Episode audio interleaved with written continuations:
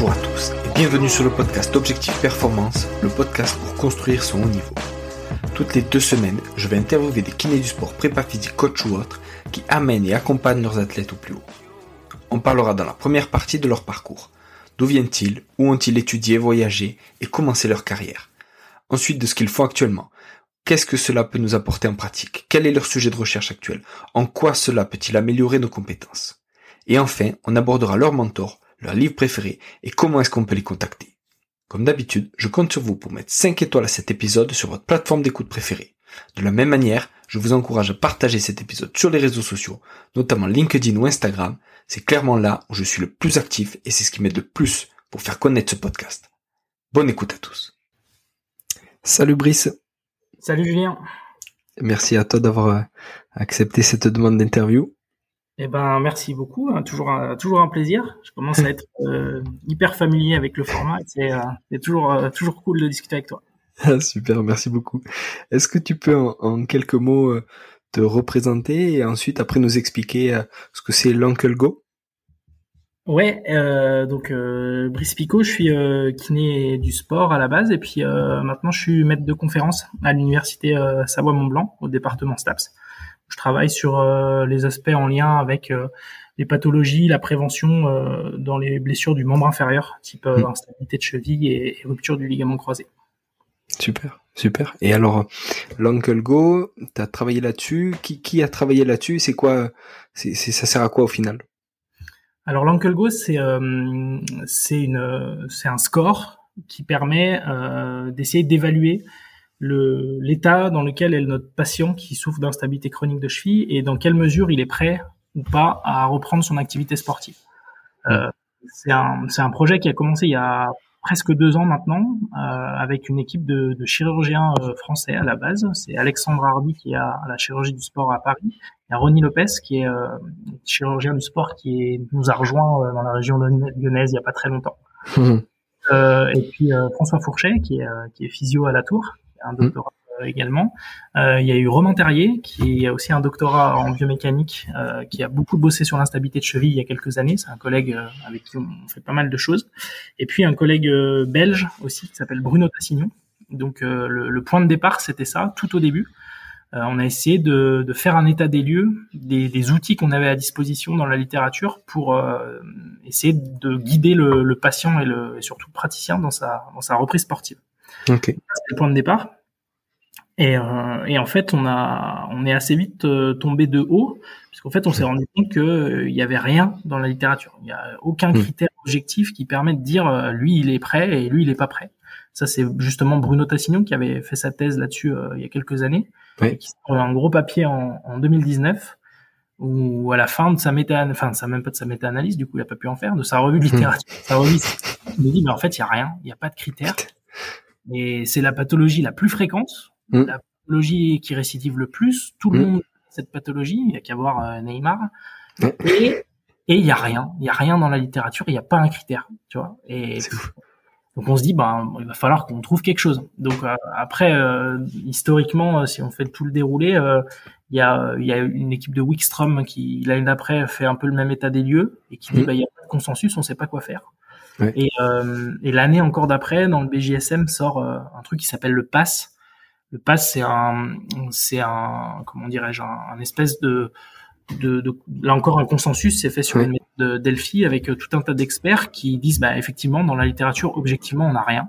Euh, et donc on se met d'accord. On propose. Mhm. On propose euh, d'aller investiguer tel item, tel item, tel item. Et donc globalement ils sortent six, six critères principaux mmh formé le, le mot pass en l'occurrence. Donc c'est un papier euh, de Michel Smith dans, dans le British Journal en, en 2021 qu'il faut, mm. faut, voir et qui nous dit ben il faut aller évaluer euh, ben, justement le contrôle postural, il faut aller évaluer euh, les tests de hopping, il faut aller évaluer l'aspect psychologique du patient. Mm. Et alors super papier, hein, hyper intéressant. Par contre, très concrètement, il n'y a rien de, mm. de décrit. C'est-à-dire quel test on doit faire pour évaluer ça. Et si même il y avait des tests, on n'a aucune valeur euh, cible, tu vois. Mm. Euh, voilà l'état des lieux en 2021 quand la problématique se pose, c'est de se dire ok, on sait ce qu'il faut à peu près mesurer, on sait pas par contre quel test utiliser, et mm. même si on a les tests, on sait pas quelle euh, quelle valeur seuil. Donc, euh, on s'est mis autour de la table à plusieurs et, et on s'est dit, ben, en fait, on va prendre le problème inverse. On va se dire, est-ce qu'il existe dans la littérature des tests qui rentrent dans le pass, enfin, qui rentrent dans les items du pass, Oui. sont simples pour le prati- praticien, sans besoin de matériel, parce qu'on veut que le maximum de gens soient capables de le faire, euh, qui sont gratuits donc, et qui permettent euh, ben, de répondre à ce pass-là, et surtout qui vont, qui sont dans la littérature capables de séparer les individus qui ont une instabilité de cheville, Ouais. des individus coppers. Donc les coppers, c'est des gens qui se sont fait une entorse, mais qui sont pas gênés par leur cheville, ils n'ont pas de récidive, ils n'ont pas de gêne fonctionnelle. Bref, ils ont repris leur vie comme avant. Hmm. Et par rapport aussi à des individus sains. Et euh, si on pose la question dans ce sens-là, peut-être qu'on va pouvoir trouver des tests qui vont nous donner des valeurs seuil. Donc en fait, on a, on est parti de ce principe, on a fait l'inverse, et c'est là où on a, on s'est mis tous autour de la table, la, la liste des, des co-auteurs dont je t'ai parlé tout à l'heure. On a sorti Oui. un l'année dernière qui dit voilà, dans la littérature, il y a, il y a quatre tests fonctionnels qui ont l'air simples, qui permettent de pas, euh, de pas être redondants les uns avec les autres, d'évaluer des, des aspects différents. Ce test, c'est le Star Excursion Balance Test, le Single le Side Up Test et euh, le, le figure en 8. La test, euh, la figure en 8 à cloche-pied là, avec euh, entre deux, deux plots qui sont séparés de 5 mètres. Donc ces quatre tests fonctionnels dans la littérature, ils arrivent quasi systématiquement à séparer les individus instables des individus coppers et des individus sains, avec des valeurs euh, qu'on a retrouvées dans la littérature. Et en plus de ces quatre tests-là, on va trouver deux scores fonctionnels parce que dans le PASS, on nous dit bien il faut évaluer la fonction du patient Hmm. et il faut évaluer euh, son- l'aspect psychologique, est-ce qu'il est prêt à reprendre. Sauf que en 2020, en 2020, il n'y a pas l'équivalent du ACLRSI euh, sur la cheville. Le ALRRSI, il est sorti euh, juste après l'équipe de, de Alex Hardy sur laquelle on a aussi beaucoup bossé. Euh, et, et du coup, on a dit bah il faut rajouter ce questionnaire-là. Donc au total, on a quatre tests fonctionnels et on a deux questionnaires. Le FAM, qui lui est séparé en deux parties, un euh, activité de la vie quotidienne et un FAM sport. Et puis le ALR-RSI. Donc voilà un peu le, le- la création de l'Uncle Go. On s'est dit, euh, il faut vraiment que quand on lance l'Uncle Go et quand on essaye de le valider, on puisse pas nous attaquer en disant mais attendez pourquoi vous avez choisi ces tests-là euh, C'est au, au pif. Non, on a creusé. Il y a un papier qui avant en disant ceux-là ils sont pertinents, pas chers, faciles à utiliser et discriminants entre nos différentes populations. Et les valeurs seuil, ça a l'air de sembler à ça, ça et ça. Donc le point de départ de l'Uncle Go, c'est ça. C'est d'abord un gros travail de biblio, de, de choix, de, de consensus entre plusieurs experts en disant on va aller vers ça. Ça c'est le point de départ. Et quel, intérêt ça? A Est-ce que à quel moment de la rééducation tu peux le placer? Tu vois, est-ce que c'est vraiment pour valider, euh, on va dire une certaine étape de la rééducation et pour se dire ben lui c'est un instable et euh, ça va nous demander euh, voilà on, parle de repondération etc. Est-ce que ça va te permettre de dire ben justement lui il est sain ou ou alors bah, s'il est en rééducation c'est qu'il est pas sain mais en tout cas lui c'est un coppers et ça va aller plutôt bien? Tu vois à quel moment tu l'utilises et qu'est-ce que tu fais après avoir classifié ces patients? Alors euh, l'idée, donc c'est vraiment dans, effectivement dans la phase de retour au sport après euh, après euh, entorse de cheville. Alors on a maintenant une- un papier qui a, qui a été soumis là sur les ligamentaux parce que on a d'abord commencé sur les entorses instables pas opérées, enfin, les chevilles Ouais. instables pas opérées. Là on travaille sur les ligamentaux. Euh, le processus de retour au sport, si on regarde un peu ce que ce qu'a proposé euh, Claire Arden au début, Ouais. tu as trois étapes. Tu as le retour à la course à pied, le retour à la pratique du sport. Donc, euh, je sais pas, un mec qui fait du rugby, ben, il retourne à l'entraînement de rugby, au début un peu tout seul, après, il rentre dans le, dans le collectif petit à petit. Et puis après, tu as le retour à la perf, pour le coup. Là, il est vraiment, euh, il est vraiment, euh, l'objectif, c'est de le ramener au top niveau. Et pour moi, le kiné a un petit peu moins de place à ce moment-là. Nous, on place Uncle Go euh, entre le retour à la course à pied et le retour à la, à la participation, c'est-à-dire à l'entraînement. quoi. Est-ce que le patient que j'ai en face de moi, il est potentiellement prêt à reprendre l'entraînement? Donc c'est plutôt sur cette phase-là. Et, et on l'a créé tout à l'heure, je l'ai un petit peu dit, avec des, des tests qui évaluent des compétences différentes. Euh, Le Mhm. single extense, c'est plutôt du contrôle postural statique. Le. Star Excursion Balance Test, c'est du contrôle postural dynamique. Le side-up test, c'est de la, des, des- de l'agilité des up tests dans le plan frontal, donc très très contraignant sur la cheville. Ouais. Et puis, le figure en 8, c'est plutôt de la pliométrie, la capacité à enchaîner vraiment Mhm. des appuis avec des changements de direction toujours sur la même cheville. Et donc en fait, tu, tu fais passer ce, ce Uncle Go. ça te dit si ton patient il est plutôt dans des valeurs euh, de sujet sain, plutôt dans des valeurs de coppers ou plutôt dans des valeurs d'instable. Et du coup, en, comparant les, différentes réponses aux différents items, tu peux te dire, euh, bah là, il y a encore des déficits sur sur le contrôle postural dynamique, par exemple. Il n'est pas bon. Mmh. Par contre, il est très bon au figurant 8. Il a des valeurs plutôt normales. Donc ça veut dire que moi, dans ma fin de rééducation, de réathlétisation, je vais plutôt bosser le contrôle postural dynamique plutôt que la pliométrie. Par contre, mon autre patient qui a le même euh, CAIT, qui a le même niveau d'instabilité de cheville, on est à la même période, lui aussi veut reprendre le sport. Ils ont l'air d'être à peu près pareils, sauf que l'autre, il est plutôt tout pourri au side-up test, mais il est excellent au Star Excursion Balance Test. Et les deux, c'est trop tôt, donc on a des valeurs seuil qu'on a, qu'on a estimées en fait. Euh, on en reparlera après, je pense. Mm, mm. Euh, c'est trop tôt pour reprendre le sport, pour reprendre la pratique terrain. Il faut qu'on bosse encore certains aspects, mais en plus on sait lesquels. On hmm. sait si c'est plutôt du contrôle dynamique et qu'en fonction des tests. Et même chose sur les euh, sur les deux questionnaires qu'on a utilisés, parce que le ALRRSI, il, évalue un peu la, la peur de la reblessure, et c'est de hmm. comprendre à quel endroit il est gêné. Le FAM, il va te dire, bah moi je galère encore quand je fais euh, de la course à pied ou quand j'essaye de faire des petits changements de direction, j'ai peur, j'ai de l'appréhension, je sens que ma cheville elle tient pas. Donc tu vois, il y a ce côté euh, à la fois subjectif qui est essentiel, c'est vraiment hmm. une partie, c'est presque la moitié des points, le subjectif, et le côté objectif pour le coup. Il y a vraiment ces deux trucs-là, et ça permet de, au fur et à mesure de ta rééduque, de dire bon bah ça il a l'air d'être bon, ça il a l'air d'être bon. Hmm. Donc on est plutôt parti pour un retour au sport euh, performant autour de autour de. Alors nous la, série qu'on a utilisée là par exemple, c'est des patients on les a testés à deux mois de leur mmh. et en fonction de leur score à deux mois, on a été capable de prédire s'ils allaient reprendre à quatre mois au même niveau qu'avant ou pas. Ok.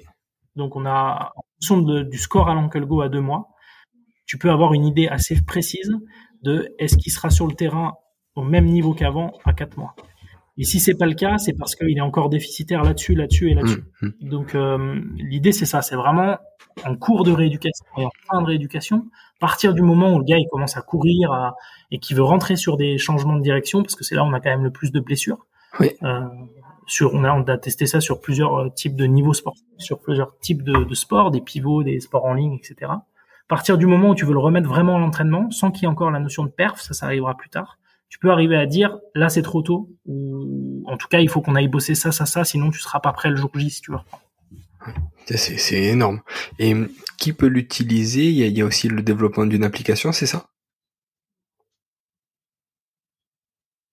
Ouais, alors euh, le, le, le, critère qu'on voulait, c'est qu'il soit le plus utilisable possible, mmh. euh, avec des outils simples, des, des critères simples. Donc, euh, j'ai envie de dire, tout le monde peut l'utiliser. D'ailleurs, euh, le point de départ, encore une fois, c'est les chirurgiens qui ont eu cette demande-là. Donc, j'ai envie de dire que même un chirurgien, s'il a 5 mètres dans son cabinet, pourrait le faire. Tous les kinés peuvent l'utiliser. Il n'y a pas besoin de matériel. Il faut juste un chrono et deux plots donc c'est pas très compliqué. Mmh. Et puis pour vraiment aller encore un petit peu plus loin, on a on a développé une appli qui est gratuite qui s'appelle Uncle Go, c'est pas très compliqué à retenir. on porte le nom du truc euh, qui est gratuite et sur lequel euh, alors tous les tests sont détaillés, expliqués et tu rentres le nom de ton patient, tu dis quel côté euh, il s'est blessé, quelle date il s'est blessé. Et puis ça t'explique comment faire un SEBT. Puis tu dis bah au SEBT il a fait tant de points et donc ça te calcule automatiquement tous les points. Ça envoie un message à ton patient oui. Lui va pouvoir remplir le questionnaire, le, le ALRRSI et le CAIT. Euh, pardon, le CAIT, le FAM, le ALRRSI le FAM. Donc le patient, il le remplit chez lui, tranquillement, ou euh, au cabinet dans la salle d'attente. Et puis derrière, t'enchaînes et automatiquement, ça te calcule le nombre de points. Et ça te dit, bah là, par exemple, attention, vous êtes à vous êtes à 7 points sur 25, donc le goal est sur 25 points. 7 points, euh, il y a peu de chances de pouvoir reprendre le sport au même niveau mmh. qu'avant. Et les mmh. déficits ils sont plutôt ciblés là, là et là. Donc ça te sort un espèce de PDF avec un radar et ça te dit bah c'est ça qu'il faut bosser quoi en vrai du coup. Donc l'idée c'est qu'il soit utilisable par un maximum de gens, c'est gratuit, ça coûte rien et en plus ça te dit ce qu'il faut faire presque. Ah, c'est énorme. C'est énorme. Et alors, euh, au niveau des données, est-ce que c'est des données que vous allez après euh, réutiliser pour faire une genre de, de cohorte énorme de gens qui ont utilisé ça, ou est-ce que pas du tout et c'est vraiment euh, des données qui sont entre guillemets perdues quoi? Alors, euh, c'est une bonne question. Il y a, il y a deux aspects là-dedans.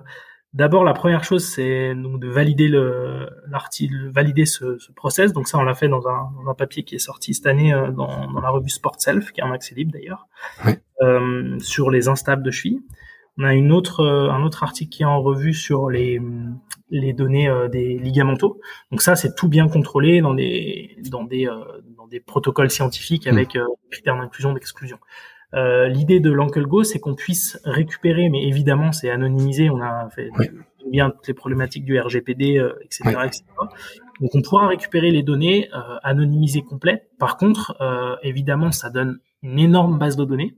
C'est génial. C'est que ça va nous donner de l'info, mais on sera forcément un peu moins rigoureux sur. attendez, mais hmm. c'était hmm. Sa dixième entorse, sa première entorse. Ça, c'est des choses qu'on pourra un peu moins contrôler, mais ça permettra très certainement d'affiner un petit peu les scores. C'est énorme. Euh, l'idée, c'est effectivement, on l'a construit pour ça, pour que euh, pour qu'on ait possibilité d'aller euh, d'aller créer créer une base de données qui soit probablement disponible pour tout le monde, savoir si mm.